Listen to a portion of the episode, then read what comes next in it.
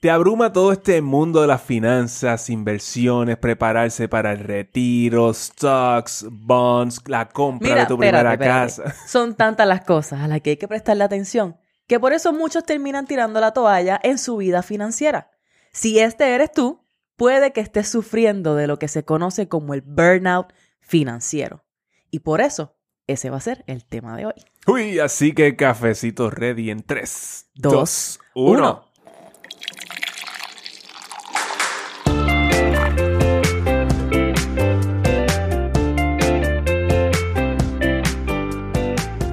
Saludos y bienvenidos a Café on a Budget, tu expreso hacia la libertad financiera. Te habla tu host, Manuel Vidal, y me acompaña la mejor money coach de todo el mundo y todo el universo, su Hailey Matos. Aquí estamos, Manolo, felices, pompeados, como todas las semanas en el episodio 182 de Café on a Budget. Hoy lunes 25 de septiembre del 2023 y ya septiembre se nos fue, mi gente. Este es el último episodio del mes, lo que significa es que entramos al último quarter del año.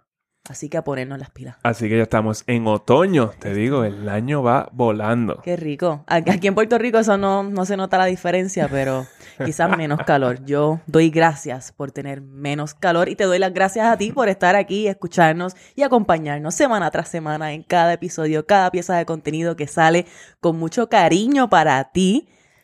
Tú sabes, a través de Apple Podcasts, a través de Spotify, YouTube, todas las plataformas que tú sabes que este episodio está presente en todas partes y también sabes que estamos los domingos y los lunes a las 4 de la tarde a través de Liberty en Puerto Rico para que hagas ese double shot de café on a budget. Uy, estamos, ¿qué? Estuve ahí como que, wow, espérate, ¿en cuántas son las plataformas en que sale café on a budget? Por un momento me dio, me dio Yo, algo. yo no sé, yo no sé. Yo espero que las personas que nos estén escuchando eh, empiecen a darnos esos reviews en Apple Podcast. Porque, sí, sí, sí. porque esto lo escucha un montón de gente y están bien vaguitos para eso. No, Manolo, no También diga vaguitos, eso. vaguitos. María, pero qué atrevido. Yes. Yo te digo, yo te doy las gracias. Si ya tú te diste a la tarea de darnos like, de darle share a este episodio, de dejarnos un rating ahí en Spotify, de dejarnos un comentario, que la gente nos deja comentarios con mucho cariño por ahí. Nosotros no podemos responder directamente, pero los vemos, los publicamos, los apreciamos, los abrazamos virtualmente. Así que Manuel dice que están vaguitos, pero yo creo que no, que no están tan vaguitos. Bueno, no. yo pienso que hay unos cuantos vaguitos ahí. Ay, vi, Señor Jesús. No, pero mira, estamos súper felices aquí. Este episodio va a estar súper bueno. Es un tema que es bien importante, es simple y tú no sabes cuándo puedes estar en esta posición de, de sentir ese burnout financiero. Yo sé que yo lo he sentido en algún momento de mi vida, así que por eso sentimos que esto es algo que tenemos que traer para ti o para alguien que tú conozcas que tú sabes que podría estar en esta posición. Pero no te vayas porque tú sabes que no podemos comenzar este tema sin ir a la sección, a la sección favorita de ustedes, sabes, ustedes saben de quién. ¿Qué está pasando, Manuel Vidal? Y es, ¿qué está pasando? Bienvenido al que está pasando la sección favorita de todos los niños en Puerto Rico. Todos los niños me paran en la calle y me preguntan, Manolo, ¿qué No. está pasando? No puede ser. Tú sabes que yo he estado teniendo conversaciones. A mí me encanta tener conversaciones con las personas a través de Instagram. Siempre que puedo voy y si me escriben les envío un voice porque siempre es más rápido enviar voice y toda la cosa.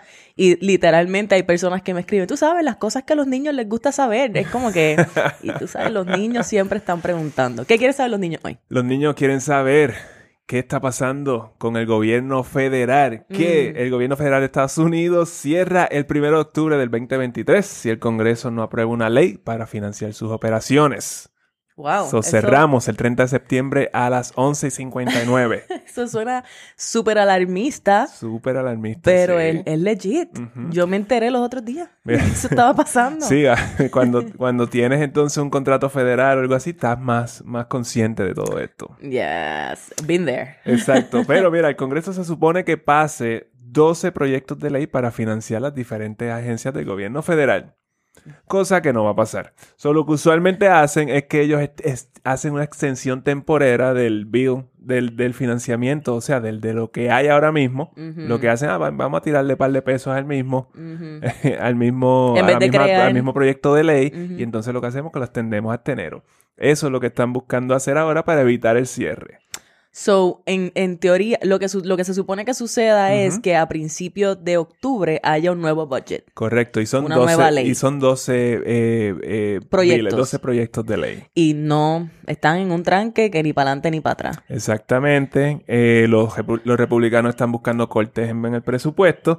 Y ahora pues, ahora tienen como que con los demócratas eh, en enero eh, le subieron el debt ceiling. Que hemos El- hablado, el- hablamos el- de eso aquí. Hablamos del tope de la deuda. Ellos le dijeron, mira, te voy a, te voy a quitar el, el tope de la deuda.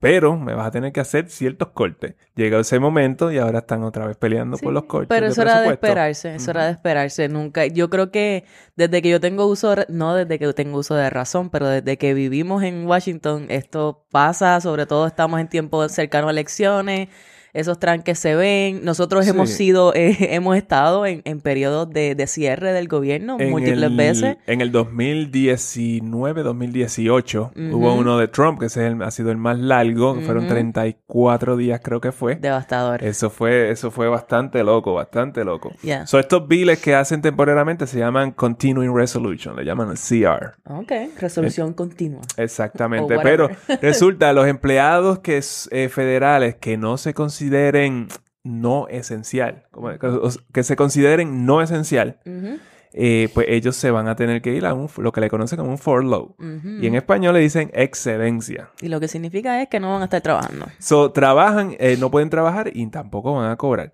Pero los que son esenciales siguen trabajando, pero tampoco cobran. Eso está del caramba.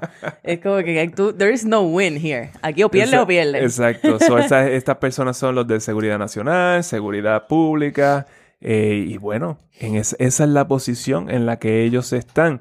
Cuando tú eh, tienes un trabajo federal, lo menos que a ti te pasa por la cabeza es que tú tienes que prepararte para perder el trabajo. Bueno, aunque sea Básicamente, temporariamente. Aunque sea temporalmente. Sí, sí, sí. Porque yo recuerdo en el 2018 yo estaba en el gobierno federal y me acuerdo escuchar empleados federales diciendo que ellos no, en ese periodo de sus treinta y pico de días, que no tenían eh, eh, casi, casi comida en la nevera. Eso es bien, es bien triste. Obviamente es bien triste que cualquier persona no pueda continuar trabajando eh, y no cobre. Eh, también es triste lo que eso nos dice, ¿verdad? Que nosotros vemos estos, emplea- estos empleos como empleos seguros, como empleos que tienen una paga mejor que el promedio, by far. Porque él sí lo tienen. sí lo tienen, eh, pero que aún así, pues depende, ¿verdad? Hay muchas familias que aún así eso no es suficiente, que continúan viviendo cheque a cheque y que no, lamentablemente no estamos preparados para manejar una emergencia de un mes. Y eso como es lo que esta. estamos hablando aquí. Estamos hablando del fondo de emergencia que tú deberías tener entre 3 y 6 meses de gastos esenciales en caso de que ah, ah, esto, esto en, en el gobierno federal cada octubre es lo mismo. Casi Sí, siempre, ese casi siempre, siempre está, está ahí. esa amenaza, esa amenaza de que haya un furlough, de Exacto. que, de que eh, no cobres por un Y tiempo. fíjate, eh, en el pasado, as far as I know, en el pasado, cada vez que se ha cerrado el gobierno por la cantidad de tiempo que sea, luego que se regresa, luego que se firma un nuevo proyecto de ley y tenemos el budget cuadrado para el próximo año o la extensión o lo que sea, típicamente se les, eh, se les paga a los empleados. Pero eso fue una ley que se firmó en el 2019 eh, para el cierre de Mm. Trump. Antes de eso no estaba garantizado que te, que te Oh, que te devolvieran, que te pagaran. en, en retroactivo. Sí, porque lo que, lo que sucedía era eso, que en, este, en esta ocasión pues estuviste fuera 15 días o 30 días, no los trabajaste y no los cobraste, pero entonces cuando tú regresas en algún momento se te, pagan se te pagaban retroactivos. Sí. Eh, lo- Ahora mismo esa es la ley. Esa es la ley, Esa eso es se la ley, supone sí. que ese sea el caso. So, ok, yo espero que ese sea el caso, pero el problema es que mientras tanto, pues si las personas no están preparadas con un fondo de emergencia, pues no es, no es nada agradable. Se complica la cosa. Se Seguiremos complica. informando, seguiremos informando. Bueno, ya saben, fondo de emergencia, no importa dónde tú estés, tú estés trabajando, es algo totalmente necesario. Esencial, esencial. Mira, las propiedades comerciales en Estados Unidos han caído 16% en promedio desde el pic en marzo del 2022. Eso está heavy. Estos Wow. números sí se ven como que medio crash. Medio crash. Sí, se ven, se ven correction. Se Lo ven más, correction. lo más que se está viendo afectado son las oficinas. Estos espacios de oficina, cuando todo el mundo se fue a su casa a trabajar, em- quedaron vacías. Sí. Entonces, eh, está medio difícil llenarlas ahora. Porque la gente quiere quedarse en su casa y están haciendo todo lo posible por quedarse en su casa. sí, sí, So, sí. Las oficinas han caído un 31% desde que el- la Reserva Federal comenzó a aumentar los intereses, que eso fue en abril 2022. ¡Ea, Parece una eternidad, Sí, pero eso fue no fue hace tanto Fue tiempo. los otros días, el año En- pasado. Lo subieron de 0 a 5.5 del, del marzo 2022 Los para acá. intereses. De abril, los Ajá, intereses, sí. Ajá, ajá. So, como consecuencia, bueno, no como consecuencia, eso obviamente Sí. hubo, tuvo un impacto en las propiedades comerciales, específicamente oficinas, específicamente en ciudades, que todo eso es todo lo que tú ves, y entonces ah, ese mercado ha caído. Es que, eh, ¿quién como, in- como inversionista, quién va a invertir en este tipo de, eh, de activo cuando todo el mundo lo que quiere es trabajar desde su casa? Sí. Ahora mismo, si yo quiero invertir en, un, en, una, en ese tipo de propiedad de oficinas, pues yo la quiero por debajo del, del, del Sí. precio del mercado. Sí, sí, porque es riesgoso, Y, es muy por- y riesgoso. ese y entonces eso empieza a reflejar el valor como empieza a caer. Porque sí. lo- los inversionistas empiezan a pensar de esa manera. Los almacenes han caído 8%. Los edificios de apartamentos han caído 14%. Ujú. Recuerda que en la pandemia las personas empezaron a mudarse a, las a casas más grandes, en las afueras de las ciudades y todo esto. So, esto se refleja ahí en esos edificios de apartamentos. Y hay señales que indican que el mercado de bienes raíces comercial podría estar cayendo otro 15%. Válgame Dios. Ahí, ahí es que eh, podríamos estar, eh, ¿cómo se llama? Ya crash. Ya tocando esta, esta área del crash. Sí, pues primero, pues 16%, hay mucha gente que puede decir, no, eso es una caída, un crash full del mercado, pero en realidad podría considerarse como, como una corrección, una corrección bastante fuerte. So, si, si baja 15% más, definitivamente es un crash devastador. So, ¿qué sucede? Que imagínate que entonces tú ahora te metes en, en, una, en, una, en un edificio de apartamentos Mm. eh, hoy y que crashé 15%. Entonces, ¿qué quiere decir? Que entonces tú tienes tu préstamo y ahora pues debes más, estás underwater, lo que se conoce como underwater. que debes más de lo que vale el Sí, edificio. en este momento no parece ser una buena inversión a menos que lo comiences a, a encontrar, a menos que pues el valor baje de esta manera, entonces tú lo puedas encontrar a un, pues a un, a un- como pescabomba o como dicen por ahí. Exacto. Pero la cosa es que uno nunca sabe dónde está el, el- el fondo. Es como que tú no sabes si todavía le queda otro 15% y entonces te comes esa. En el mundo de las inversiones dicen que tú no tratas de... You don't Ah. try to catch a falling knife. Exactamente. ¿Verdad? So, tú esperas a que caiga lo que vaya a caer y entonces bregas con eso. Así que se- So, eso... cuando empieza a subir, pues entonces quizás tú decides si entras. Sí. Entonces, pues bueno, el banco de inversión Morgan Stanley predice una caída de un 40% en el mercado de bienes raíces comercial. Ujú. Mm, Eso mm, es bien mm. interesante porque hay muchas áreas en, el- en este, en lo que se llama las bienes raíces.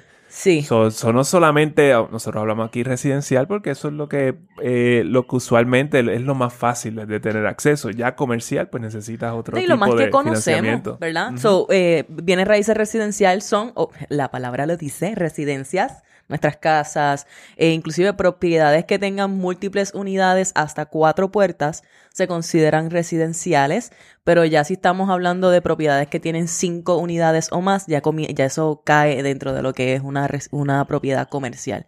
Y claro, en este caso, específicamente estamos hablando de propiedades comerciales eh, eh, overall, pero sobre todo comerciales grandes, de muchos Ujú. apartamentos, oficinas, que estamos hablando de cientos y cientos de unidades. Exacto. Que parte, parte de la- esta es parte de la razón por la cual están obligando a muchas personas a regresar al trabajo. Sí. Eh, que están diciendo, no, tiene, aquí mismo en Aguadilla, yo he comenzado a escuchar de personas que se tienen que regresar, que sea a California o a New York o lo que sea, porque estaban trabajando remoto desde aquí.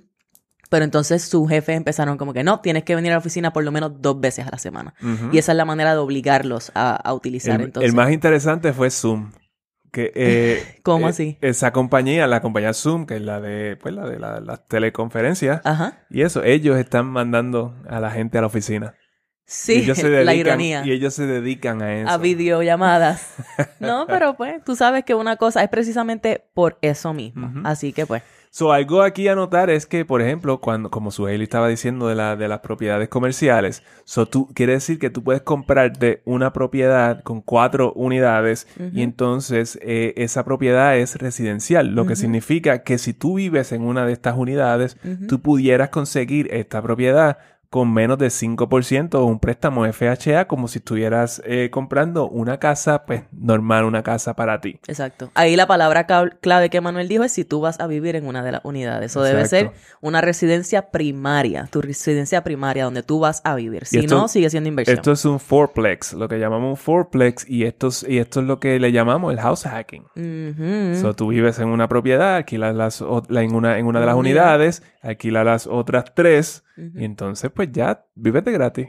Porque tus tenants están pagando por tu hipoteca Y y, claro, todo lo demás. y eso mismo lo puedes hacer con una propiedad de tres unidades o de dos unidades. La realidad es que, pues, eh, si- mientras siga siendo residencial, pues, pues funciona para ti. Aquí- La pieza importante es que el límite es cuatro. Y otra cosa bien rápido que, que notar aquí es que nosotros estamos hablando de una caída, de un potencial, potencial crash en el mercado de bienes raíces comercial. So, esto es bien importante porque aquí no estamos hablando de un crash en ningún otro tipo de... Hay diferentes tipos de bienes raíces. Está el comercial, industrial, residencial.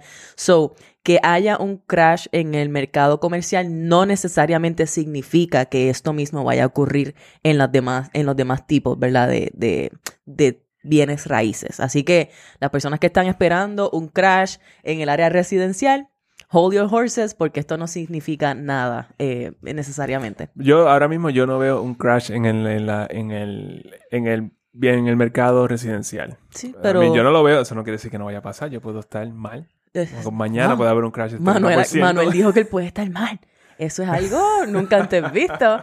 Increíble, increíble. Y entonces vamos a estar en el, en el, el próximo 28 de octubre, sábado 28 de octubre, van a estar hablando de estos temas en el Invierte Fest, en el. Centro de Convenciones en Puerto Rico. Yes. So, si Así quieres que- aprender más de estos temas, pues yo pienso que es una excelente oportunidad para ir y, y educarte. Eso es lo que nosotros vamos a estar ahí. También queremos educarnos, queremos aprender, ver cómo se, de qué se está hablando sobre esto y va a estar súper cool. Y yo espero, espero verte allí y me de- preguntes qué está pasando, Manolo. ¿Qué está pasando, Manolo? ¿Qué quieren saber los niños hoy? Manolo, este, todas estas temas, como así nosotros estamos tirando temas, que si de bienes raíces, que si furlough, estas, todas estas cosas pueden abrumar. Sí, Pueden sí, es que son, es- son tantas y tantas las cosas. Son la- tantas, eh, eh, las finanzas es algo que en toda parte de tu vida tú lo vas a ver. Tú lo tocas. Es como que cuando tú eh, te levantas, de alguna manera tú estás allá hablando de finanzas. o por lo menos pensándolo. Ay, se me acabó la pasta. Tengo que ir a comprar más. Voy a mandar a buscarla por Amazon. O por lo menos, quizás ese soy yo. Quizás ese eres tú, quizás eres tú que siempre estás pensando en esto. Yo estoy segura que hay personas que no piensan en dinero at all. Pero este, el punto de eso, ¿verdad? Es que queremos traer este tema del burnout financiero. ¿Por qué? Porque todo, todas estas cosas, quizás querer aprender todo de cantazo, o querer cambiar y transformar tu vida financiera de cantazo, o quizás hay un- algunas circunstancias en tu vida que te están haciendo tener que enfrentar muchos aspectos financieros de, de, de una, pueden causar este burnout financiero. Eso es como que el estrés que te causa todo esto- toda esta situación de administrar el dinero, de ver qué haces con él, cómo invierto, eh, dónde, dónde guardo el dinero, todo eso es tan y tan abrumador que entonces tú terminas haciendo nada. Exactamente. Eso tú desarrollas, ¿verdad? El financial burnout se ve de esa manera en la cual tú desarrollas cierta apatía a la administración de tus finanzas, al manejo de tus finanzas o inclusive al tema overall. Puede ser que tú estabas súper pompeado eh, mirando tus finanzas, aprendiendo sobre finanzas por meses y de repente nos ves hablando de algo, nos ves hablando de un tema financiero y dices, ay, estos dos yo no soporto, no quiero escucharlos más porque es que no quiero saber. Yo no quiero saber de mis finanzas, yo no quiero saber de mi presupuesto, yo no quiero saber de nada. Si tú piensas eso de nosotros, déjame saber. Déjalo en los comentarios, por favor. Si estás aquí todavía, wow. Tremendo, tremendo, tremendo, tremendo. Felicidades. Exacto, so, esa es la cosa, ¿verdad? Este estrés te puede dar de diferentes maneras, como tú acabas de decir. Eh, puede ser que tú Es sientas... como, eh, eh, como, exacto, como cuando, cuando tú tienes un montón de cosas que pagar.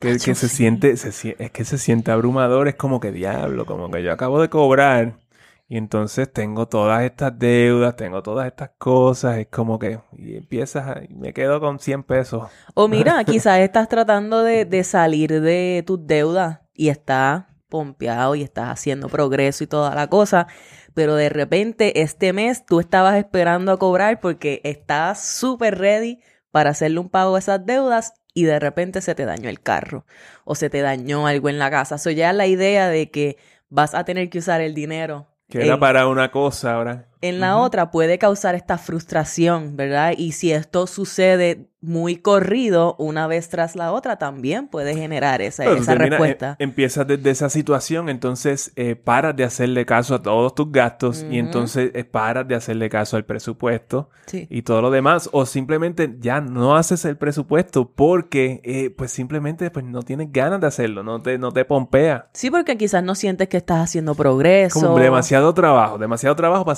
sentirme así de, de, de estresado. Exacto. Y si fuera que tú dices, ah, pues contra, estoy viendo algo, estoy bajando las deudas, pero sí, yo puedo, yo puedo ver cómo esto puede ser eh, retante emocionalmente, porque esto es algo más mental, emocional. Sí, definitivamente. Sí, y entonces muchas personas pues paran de hacer los pagos y todo lo que hacen es tirar la toalla, como estábamos diciendo ahorita. Tirar la toalla, como yo no voy a lidiar con esto.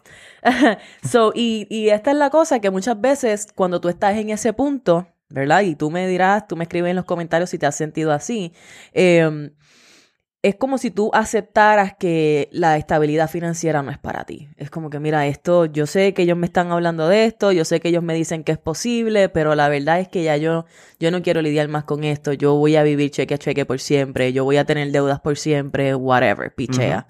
Y yo creo que eh, cuando estás hablando aquí de estabilidad financiera, que realmente estás tirando la toalla aquí, te estás quedando bien corto, porque aquí estamos hablando de libertad financiera de que tú tienes la capacidad de lograr libertad financiera. Definitivamente, pero la cosa es que para tú alcanzar libertad financiera, tú necesitas tener un sentido de estabilidad primero. Y yo pienso que, eh, eh, pues, de, acuerdo a lo que hemos visto con personas en nuestras consultas y todo eso, eh, definitivamente llegar a ese punto de estabilidad financiera para algunas personas puede sentirse muy retante. Depende de, pues, de las decisiones que hayan tomado. Eh, en el pasado, sobre todo si tienen demasiadas deudas y todo eso. Pero la, cosa es que por ese estrés financiero, todos pasamos por eso de alguna manera. Y en algún punto de nuestra vida siempre, siempre lo vamos a ver. Pero a veces esto es como que se, eh, se, extiende. Y mm. cuando se extiende, entonces podríamos llegar a ya a un, punto donde nos está dando ansiedad. Sí. Y se le conoce como ansiedad financiera, básicamente. Exactamente. Eso entonces, eh, ¿qué sucede? Siempre estás preocupado por el dinero, porque lo tienes o porque no lo tienes, ¿verdad? Ya, esto hay una, hay una respuesta física. Ya, es, fisiológico. ¿Por qué? Porque recuerda que nuestro estado mental va a crear nuestra realidad.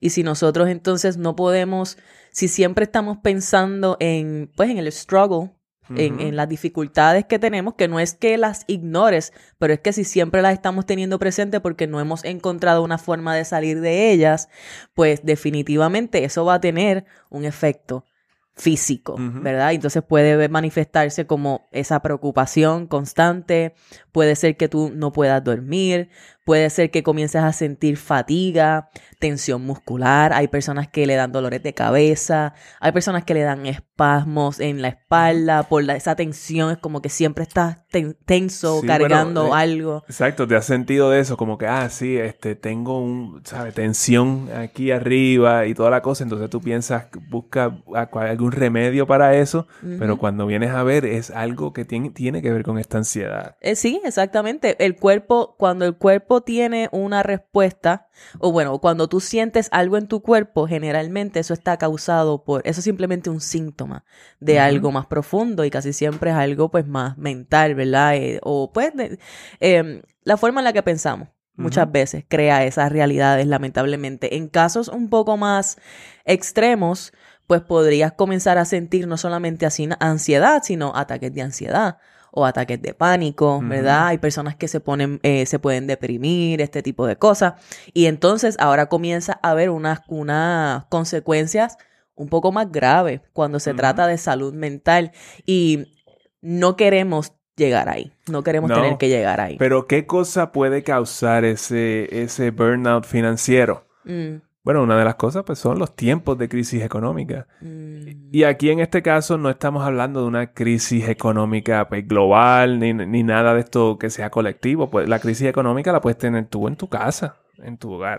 Algo sucedió de la nada que no estaba, no estaba planificado. Alguien perdió un trabajo, alguien se enfermó, alguien tuvo un accidente y quizás no estábamos preparados económicamente para eso. No hemos ahorrado un fondo de emergencia, no tenemos un seguro quizás de discapacidad que nos permita, eh, you know, eh, quizás no tenemos crédito disponible para entonces poder bregar con él mientras tanto y definitivamente eso nos puede poner en un estado mental muy fuerte. Y eso es después que pasa entonces la situación, perdiste el trabajo, pues te encuentras en esa posición de que como no consecuencia. Tienes, eh, pero también te, esto puede ser causado nada más por el miedo de perder el trabajo, por el miedo a una mm. recesión, a la inflación y todas estas cosas que a veces este, que, que, las noticias y todo esto todo el tiempo se está hablando. Ay, chico, mira, es una cosa bien increíble porque yo recuerdo que cuando vivíamos en Maryland, yo no sé si aquí quizás hay personas que nos escuchan recientemente, eh, desde que nosotros nos mudamos a Puerto Rico, nosotros no tenemos televisión. Yo lo digo así porque es como que algo súper weird, pero la realidad es que no la tenemos.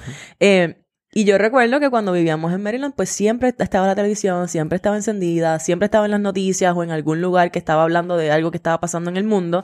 Y la realidad es que el, nivel de ansiedad que eso causa innecesariamente es alto. Sobre todo si eso es todo lo que tú estás escuchando. Si cuando hablas con tus amigos esos son los temas, si cuando vas al trabajo esos son los temas.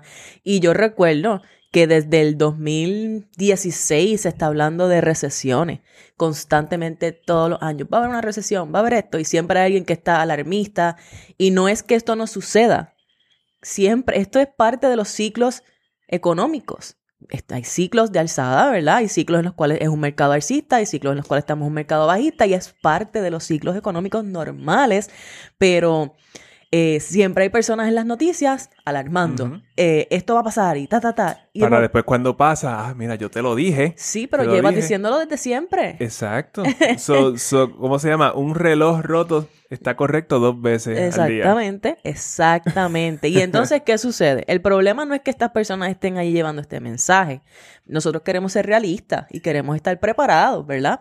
Pero el punto es que permitamos que ese mensaje entre en nuestra psyche de tal manera que ahora entonces está manejando nuestras emociones, nuestras decisiones, cómo vemos el dinero, las acciones que tomamos sobre el dinero y eso se puede volver bien problemático. Y un poquito, y, eso es un poquito fuera de esto, en la tangente, es, ahora viene la política. Eso vas a estar eh, consumiendo mucho, mucho, muchas noticias y mucha cuestión. Sí, porque también en la política, ¿qué se hace? Se habla y se señala lo que está mal. Poca gente viene a traer ideas de qué se puede hacer para mejorar. Ahora mismo el, y el tema va a ser, por lo menos en Estados Unidos, va a ser la inflación y, la, economía. Ese va a ser, ese va a ser el tema. Sí, definitivo. Así que estas cosas sí pueden estar causándote ese burnout, sobre todo si estamos consumiendo constantemente noticias. Eh, Facebook, todo eso, Instagram. Exactamente, exactamente. También yo pienso, no nos estamos enfocando en esa área en este episodio particularmente, pero también yo pienso que cuando uno este, quizás está muy involucrado en ciertas inversiones, bienes raíces y cosas así. Eh, noticias como la que Manuel trajo en el que está pasando de que el mercado eh, comercial está bajando, pues hay personas que si están bien metidos en las inversiones y están tratando de, de hustle bien brutal, puede ser que el trabajo, el hustle y encima este tipo de noticias combinado cause también ese burnout financiero. Puede, puede, ser, puede ser, porque tú estás buscando, ahora está, estoy aquí adentro, va a, va a bajar otro 15%. Es como que no, esto, todo esto es especulativo. Y te da miedo perder valor en los activos que tienes y todo ese tipo de cosas. Ok. ¿Qué señales pueden haber de un burnout, de que tienes burnout financiero? ¿Qué señales pueden haber? Bueno, número uno, cuando no, no estás ahorrando dinero. Y ahora, el que no estés ahorrando dinero no significa que tienes burnout. Es que puede ser que algunas de estas cosas en combinación, o si todas ellas están sucediendo, puede ser que, haya un burnout. Bueno, sí, exacto. Pero eh, eso estás viviendo cheque a cheque. Y la cosa es que muchas personas, pues, pues claro, si pues, eh, mis gastos eh, son iguales a la cantidad que cobro. O mayores. O, o mayores, pues claro que vivo cheque a cheque. Pero hay que ver por qué. ¿Por qué estamos viviendo cheque a cheque? Sí. Y, y, pues claro, y el hecho de también de tú saber que eso es lo que está ocurriendo podría estar causando, ¿verdad? Esa ansiedad que termina, que podría terminar en burnout. Otra señal sería que el budget pues ya se fue por la borda. Ya encontraste que, como estábamos diciendo hace un rato, es demasiado trabajo. Pichea, yo no quiero lidiar con esto, me quedo como estoy. Es como que tú sabes, tú, tú sabes que deberías estar haciendo un budget, pero pues no te da la gana. Y eso, pues, eh, no es que no te necesariamente no te da la gana, pero tampoco tienes la energía, porque quizás sí, eso, eso, es lo que causa este burnout financiero, de una baja frecuencia. Sí, cualquier tipo de burnout. En realidad, burnout lo que significa es que no estás haciendo suficiente de lo que te energiza. Exacto. Eso, y el punto es, es como piensa que tú eres una batería, eres una batería y no estás recargándote, no está, no ha habido oportunidad o no te has dado la oportunidad de tener experiencia o estar en espacios o hacer cosas que te llenen, que te recarguen esa batería y lo que estás haciendo siempre son cosas que te están drenando porque quizás estás buscando ese dinero en algún lugar o estás en el trabajo porque entonces siente que lo necesita y este tipo de cosas. Así que si no tienes suficiente energía, puede ser que tú digas, pichear al budget, yo no voy a lidiar con eso. Pero también le pichean las suscripciones. Aquí, ¿cuánta el, el negocio de los gimnasios lo mantienen las personas que no van al gimnasio? Que simplemente le pichean a la idea de que le sacan 10 o 30 dólares de la cuenta para el gimnasio. Eso eh, no te importa nada de eso. Es lo mismo, no tiene la energía para lidiar con nada de eso. No quieres llamar porque a veces esos gimnasios ah. te la ponen difícil. Que si te, yo me acuerdo que para nosotros tienes que enviar una carta a yo no sé dónde. Es como que desde cuándo uno no envía cartas. ¿Qué le pasa a esta gente? Pero anyway, continuemos. So, usar las tarjetas de crédito para todo. Pero acumulas balance todos los meses. Right. Okay, eso es otra señal que es bien importante. Y esto de las tarjetas de crédito, sabemos, eh, si tú llevas escuchándonos aquí un tiempo, sabemos que nosotros las saldamos al fin, a fin de mes se salda todo el balance porque nosotros estamos traqueando todos nuestros gastos o tenemos el dinero al fin de mes para saldar el balance completo. Eso es lo que queremos, ¿verdad? Eso es lo que estamos, a lo que vamos a aspirar, a lo que, a lo que usemos en la tarjeta de crédito lo podamos pagar siempre a fin de mes y la forma de poder hacer eso es teniendo un buen plan y monitoreo de gastos, teniendo tu presupuesto definitivamente. Te da ansiedad también mirar las cuentas. Y es, eso es más común de lo que cualquiera que me está oyendo se puede imaginar. Es súper, súper común. Las personas no quieren mirar eh, sus finanzas, no quieren mirar sus cuentas. Les incomoda esa idea. Sí. Y recuerda también que si nosotros, digamos que quizás eh, tú simplemente estás cansado, físicamente cansado de buscar alternativas y de trabajar quizás un segundo trabajo o un tercer trabajo. Yo recuerdo ver a mis padres, ¿verdad? Mi mamá en algún momento tuvo tres trabajos. Ella se quemó. Como consecuencia de eso fue devastador, porque pues eh, whatever, en ese momento era necesario. Y yo podía ver muchas de estas, eh, ahora mirando la lista que tú nos traes, muchas de estas yo podía verlas allí. Y si esto se combina con una con no haber trabajado lo que es tu relación con el dinero y quizás no entender, ¿verdad? Que mirar el dinero es parte de, de, lo que queremos como parte de una relación saludable, pues si no tenemos esa parte de esa relación con el dinero, pues definitivamente tú no estás viendo el poder ir y mirar tus cuentas como algo positivo. Al contrario, tú lo estás viendo como algo que simplemente te va a drenar más. Lo estás viendo como algo que tú definitivamente no quieres hacer y por eso entonces es que lo echas a un lado. Si vas con una, eh, con una mente pues bien negativa a hacer algo que realmente pues no debería ser ni, ah, ni positivo ni negativo, es, dinero. Pero si no lo has trabajado y para ti eso es algo que, que, que todavía no hace sentido de esa manera, pues sí, definitivamente te va a drenar.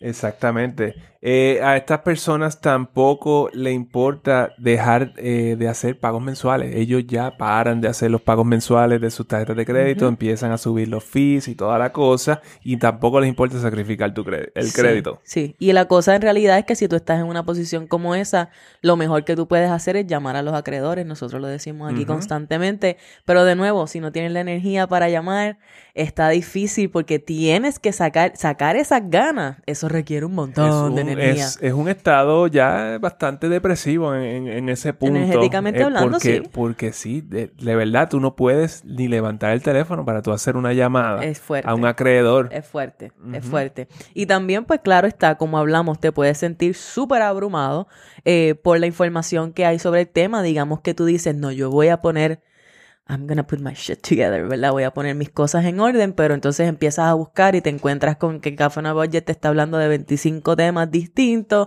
y esta otra persona te está hablando de 25 temas adicionales y tú no sabes ni por dónde empezar, pues ahí se complica la cosa. Es lo que, lo que debería estar haciendo, lo que no estoy haciendo, lo que quiero hacer. Y tú pensar en todo esto puede ser, pues, definitivamente overwhelming. Y lo que debía hacer, y entonces... Ahí, ahí- ahí cuando uno va para atrás, entonces empiezan a darse uno por la cabeza de que pudo haber hecho, por eso hemos hecho estos episodios últimamente, de que si lo que hubiera eh, querido hacer a los 25 años y toda la cosa, porque uno, uno tiende a ir atrás. Y lo, aquí lo importante, sobre todo si tú eres una de estas personas que cuando piensas en lo que pudiste haber hecho, eres de esas personas que, que te auto castigas, Flagelas. te autoflagelas, ¿verdad? Te criticas, te juzgas por lo que no hiciste, pues es bien importante que tengas un espacio de compasión hacia ti mismo, porque la realidad, como siempre decimos aquí, tú no sabes lo que tú no sabes, así que honra el hecho de que hasta este momento tú has hecho lo mejor que tú has podido con la información que tú sabías y nada, poco a poco uno va mejorando. Esto es algo que no se esto no se cambia de la noche a la mañana, esto requiere es un proceso y parte de ese proceso es que nosotros entonces nos demos permiso de hacer muchas cosas distintas. Así que eso es bien bien bien importante. Ahora, pues yo creo que lo más importante de este episodio Ujú. viene ahora es cómo, cómo podemos resolver este estrés eh, financiero, este burnout financiero que sentimos. Pues mira, eh, nosotros identificamos varias maneras y yo creo que la forma en la que se identificaron, ¿verdad? Estos pasos es literalmente así, son pasos. ¿Y por qué? Como dijimos, el burnout es no estar haciendo suficiente de lo que te energiza, no estar eh, trayendo a nuestras vidas suficiente de lo que carga nuestra batería interna. Y por eso, en mi opinión, el primer paso para resolver el burnout financiero es tú poder darte el permiso de descansar. O sea, no es que eh, no, no significa de- descansar de la finanza, no, no significa descansar de tu trabajo necesariamente, pero sí significa que tú conscientemente todos los días o tan frecuente como tú puedas trates de sacar un espacio de tiempo para que tú hagas algo de eso que te energiza. Hay personas, en vez de sentarte a scrollear el teléfono sin ningún tipo de sentido, Que muy probablemente eso te causa ansiedad, nada más el hecho de scrollear el teléfono. Y te deprime uno, también. Uno, lo que ve ahí son cosas terribles. No, y te comparas mucho con las demás Sí. personas. Hemos hablado de esto aquí antes, así que es más bien como que, ok, ¿qué cosas son las que a mí me energizan? Esto parece contra, eh, counterintuitive, eh, pero caminar, hacer ejercicios, mover el cuerpo, no tiene que ser nada muy agresivo ni nada muy eh, intenso, Pero hay hay- que hacer CrossFit. no tienes que hacer CrossFit. El punto es que quizá o ir a un parque, eh, conectar con la naturaleza te va a energizar inevitablemente, lo quieras o no. Ir a la playa es parte de eso. Son cosas que te van a ayudar a recargarte y no tienes que sacar horas, no tienes que sacar todo un día. Simplemente saca un ratito, 30 minutos, lo que tú puedas para hacer algo que te, que te guste, algo que te energice, algo que te recargue. Quizás es meditar, quizás es escribir, quizás es leer un libro. Piensa en cosas que a ti te quizás es bailar. Hay mucha gente que le encanta bailar y hace años que no lo hacen. El punto es que tú puedas identificar algo que a ti te gusta, que a ti te energiza y lo practiques y que seas fiel a eso. Es como quizás buscar esas cosas que uno hacía cuando era pequeño. Eso mismo. pequeña, ¿verdad? Eso mismo. Como que pintar. Tocar un instrumento. ¿Me entiendes? Es buscar esas pequeñas pasiones. Eh, pintar, exactamente, dibujar. eh, que no te toma mucho tiempo, no te toma mucho dinero, no te toma mucho esfuerzo, pero tienen un efecto bien, bien grande, bien significativo en tu energía. Porque en este punto, antes de tú mirar cualquier cosa financiera, tú lo que necesitas es recuperar energía. ¿Ok? Y muchas veces vivimos de una manera en la cual no nos permitimos tiempo para nosotros mismos. Y esto es lo primero, lo primero es eso. Aquí yo creo que, la- y otra sería la próxima, es como que pues hacer presupuesto. Y esto suena pues medio loco porque entonces tú estás, eh, tú estás burnout eh, eh, financieramente hablando. Entonces yo te estoy diciendo, mira, tienes que hacer un presupuesto. Mm, Pero la realidad también es en la, con la energía a la que entramos a hacer un presupuesto. Quizás, como su te estaba diciendo, tú haces algo que te energiza y luego entonces ahí estás en una posición, quizás después de hacer esa, esa actividad, de entonces comenzar a mirar este presupuesto porque estás en una, en una nota más alta, estás vibrando más alto. Está exacto. Y no es que ahora tienes que ir a resolver todos tus problemas financieros, ¿verdad? Es simplemente eh, estas actividades que tú te das para recargarte te permiten también a ti tener claridad sobre quizás cuál es el mejor próximo paso que yo pueda dar, aunque sea pequeñito. Y quizás no es ir y quizás no es ir y hacer todo mi presupuesto, pero quizás puedo mirar mi cuenta. Quizás puedo entrar y mirar mi cuenta de banco y ver cuáles fueron las transacciones que tuve y ver si las reconozco y ver cómo me siento sobre esas transacciones. Que quizás es simplemente eh, tomar el, el- la factura y entonces Sí. esas transacciones, eh, highlight them. Sí, que, exactamente, exactamente, exactamente. Simplemente tener esa conciencia. Si tú puedes empezar a hacer tu presupuesto, pues perfecto. Y la idea entonces es que tu presupuesto se haga eh, basado en lo que son tus valores. ¿Y a qué me refiero con esto? Muchas veces el burnout financiero llega, no sé si tú, a ti te pasó. eh, muchas veces el burnout financiero llega porque quizás estamos en un plan de saldo de deudas, pero hacemos un plan de saldo de deudas súper agresivo y entonces el restante de nuestro presupuesto se vuelve súper restrictivo y entonces no queda espacio para nada de lo que a mí me gusta hacer. Exacto, yes, eso, eso puede pasar es- y eso lo, lo hemos visto también bastante. Claro. Es como muchas personas pues quieren, ah, quieren salir de todo esto tan rápido y la realidad es que tú terminas atrasándote ujú. eh, desde ese punto de vista porque entonces te quemas. Te quemas, te quemas y ahora entonces como te quemas empiezas, caes en los patrones viejos y rompes a gastar de nuevo, quizás desmedidamente y caíste en el problema de deudas de nuevo. Por eso es que hacemos el presupuesto que, que está de acuerdo, va de acuerdo a tus valores, porque entonces si a ti te gusta, qué sé yo, ir al cine una vez al, cada dos semanas, pues eso va a ser parte de tu presupuesto. No hay que cortar el cine para, tu pagar, para pagar las deudas. Y quizás ahí estás matando dos pájaros de un tiro porque número uno, estás dándole espacio a tu presupuesto para tener esa experiencia, así sea una vez al mes o el tiempo que sea, mientras haces algo que potencialmente te está energizando y te está permitiendo entonces conectar conmigo. ¿Cuándo fue la última vez que tú fuiste a un coffee shop y te tomaste una taza de café tranquilo, solo, sin mirar el teléfono, sin estar hablando por el teléfono, sin estar trabajando, sin estar... ¿Cuándo fue la última vez que tú te diste ese espacio de estar allí y de disfrutarte esa taza de café? Si eso es algo importante para ti, pues mira, quizás incluye en tu presupuesto, qué sé yo, 5, 10 dólares, qui- 20 dólares al mes para tú poder ir y tener ese gustito de vez en cuando y de una vez te recargas. De eso es lo que se trata, de eso es lo que se trata. También yo pienso que, Manuel, cuando se trata del presupuesto, eh, es importante que redefinamos lo que es esa relación que tenemos con el presupuesto, con lo que es la planificación y monitoreo de gasto. Yes, eso y esa, pues, eh, pensamos que esto es algo que te limita, que nos estamos limitando por hacer este ejercicio. Cuando la realidad, que lo hemos dicho aquí múltiples veces también, es que es, es una herramienta de libertad. Esto es lo que te permite hacer las cosas que te energizan. Exactamente, exactamente. Eso quizás, como tú dijiste anteriormente, eh, una vez tú te das la oportunidad de energizarte un poquito más, que te sientes menos cansado, menos, menos drenado, ¿verdad? Menos angustiado, pues ahora tú te das la oportunidad de, de venir a la mesa, a hacer un presupuesto y como tú vienes desde un lugar distinto y estás redefiniendo lo que es tu relación con el presupuesto, pues ahora tú lo ves como un date contigo mismo, ¿verdad? Y es como que, ok, llegué a la mesa, está mi computadora, me voy a traer mi cafecito, estoy en ropa cómoda, voy a poner una musiquita suave que me guste, que me, que me ponga a vibrar de la manera correcta, voy a prender una velita, eh, me voy a, ¿sabes? Quizás antes de sentarme, quizás si a mí me abruma mucho hacer el presupuesto, déjame tomar dos o tres respiraciones profundas, déjame sentarme aquí derechita cerrar los ojos y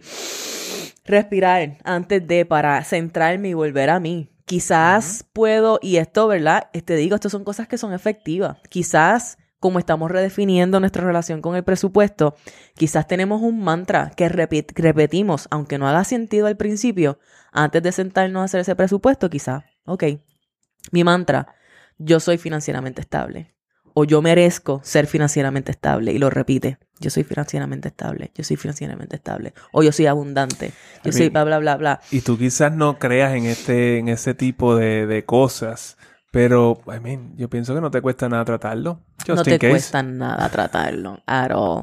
Y dime tú, si tú quizás practicas algunas de, de estas sugerencias al momento de hacer tu presupuesto, dime tú si quizás no te presentas al espacio eh, con una energía distinta, quizás más calmado, quizás más eh, menos abrumado. Y entonces, y eso te va a permitir, ah, te va a permitir ir a través del proceso un poco más fácilmente hasta donde sea que puedas llegar. Eh, porque esa es la otra sugerencia. Es que te des permiso de ir paso a paso. Aquí no hay que resolverlo todo en una de una sola sentada. Aquí no hay que tener un presupuesto perfecto de una. Esto es algo que si tú estás, si tú no tienes el hábito de hacer, esto va a tomar tiempo. And it is okay.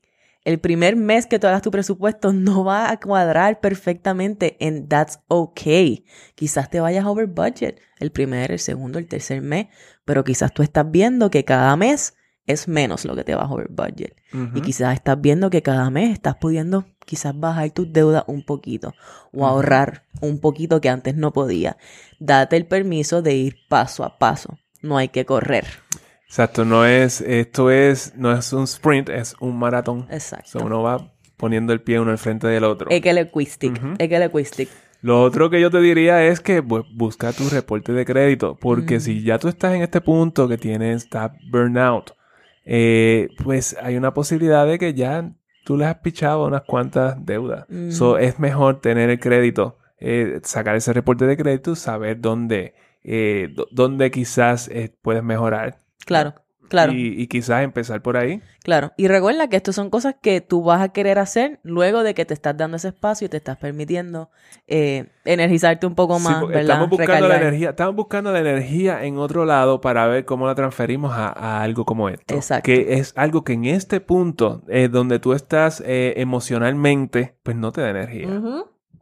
Pero una vez tú te permites, y esa otra cosa, tú puedes ir y hacer una listita de las acciones que que son eh, referentes a tu finanza y va, ok, tengo energía de hacer una cosa, voy y en esa lista, ¿qué es lo que me toca hacer?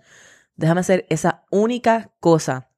Si me tardo una semana o dos semanas en hacer la próxima, that's fine, te puedes dar ese permiso, pero el punto es que vas y haces algo, haces algo. Y puede ser sacar ese reporte de crédito.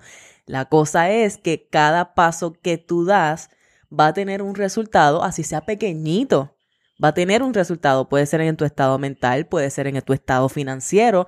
Y cada vez, mientras más resultados tú vas teniendo, menos, eh, menos tú asocias el dinero y las finanzas con algo negativo y más dispuesto vas a estar en hacer el trabajo. Ya, 100%. Y se va creando entonces este comportamiento y este hábito positivo, ¿ok? Y lo otro es que, pues, finalmente, pues, busca ayuda.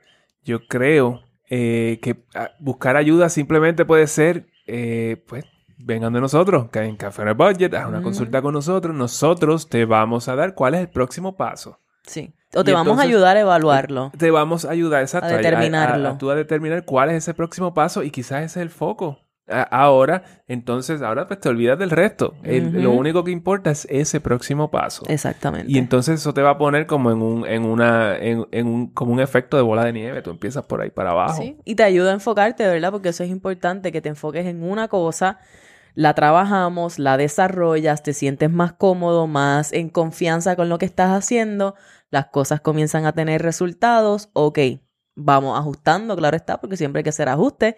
Vamos ajustando, perfecto. Estamos listos para ir al próximo paso. Exacto. Y, está bien. Y, exacto, y es igual, por eso también hicimos paquetes de consultas de 3 y de 6, porque entonces ahora tú puedes venir el próximo mes, ok, ¿cómo hiciste? Y podemos, podemos ir por ahí, eh, más o menos llevándote de la mano para que vayas saliendo de, este, de este eh, eh, a figure it out. Esta, esta, idea. Que puedas determinar qué es lo mejor para ti y salgas de ese burnout financiero. También, eh, claro está, eh, tú puedes pedir ayuda a tu familia, a tus amigos, cuando estamos hablando de estos aspectos mentales.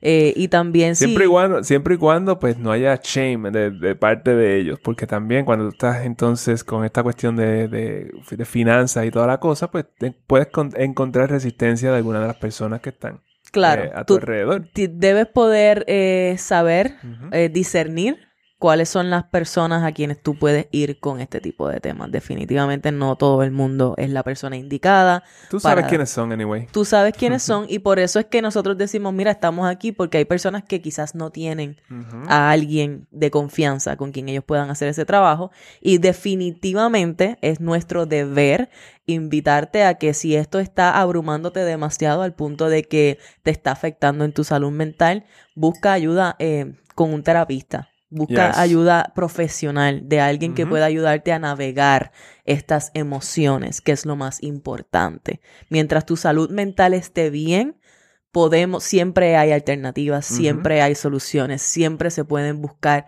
cómo hacer las cosas, ¿ok? ¿Qué es lo que hay que hacer?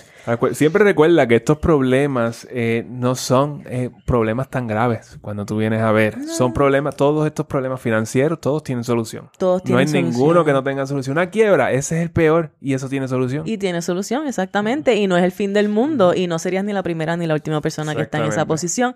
La cosa es que tú tengas personas de, de tu lado que te puedan quizás guiar y que te puedan ayudar a ver cuáles son las alternativas para ti. Definitivamente te quiero, antes de irnos, te quiero avisar, anunciar, que no lo hice al principio del episodio, pero si tú quieres ayuda, voy a tener un evento presencial. Estoy súper pompeada de este evento presencial que vamos a tener. Voy a tenerlo en compañía de Zair Dalí, que la hemos tenido aquí en, en Café en el en un episodio, bah, yo ni me acuerdo en cuál episodio fue, pero Zair habla de productividad y de manejo de 70 y tiempo. Ujú. ¿70 y pico fue? Sí. sí, sí, definitivamente.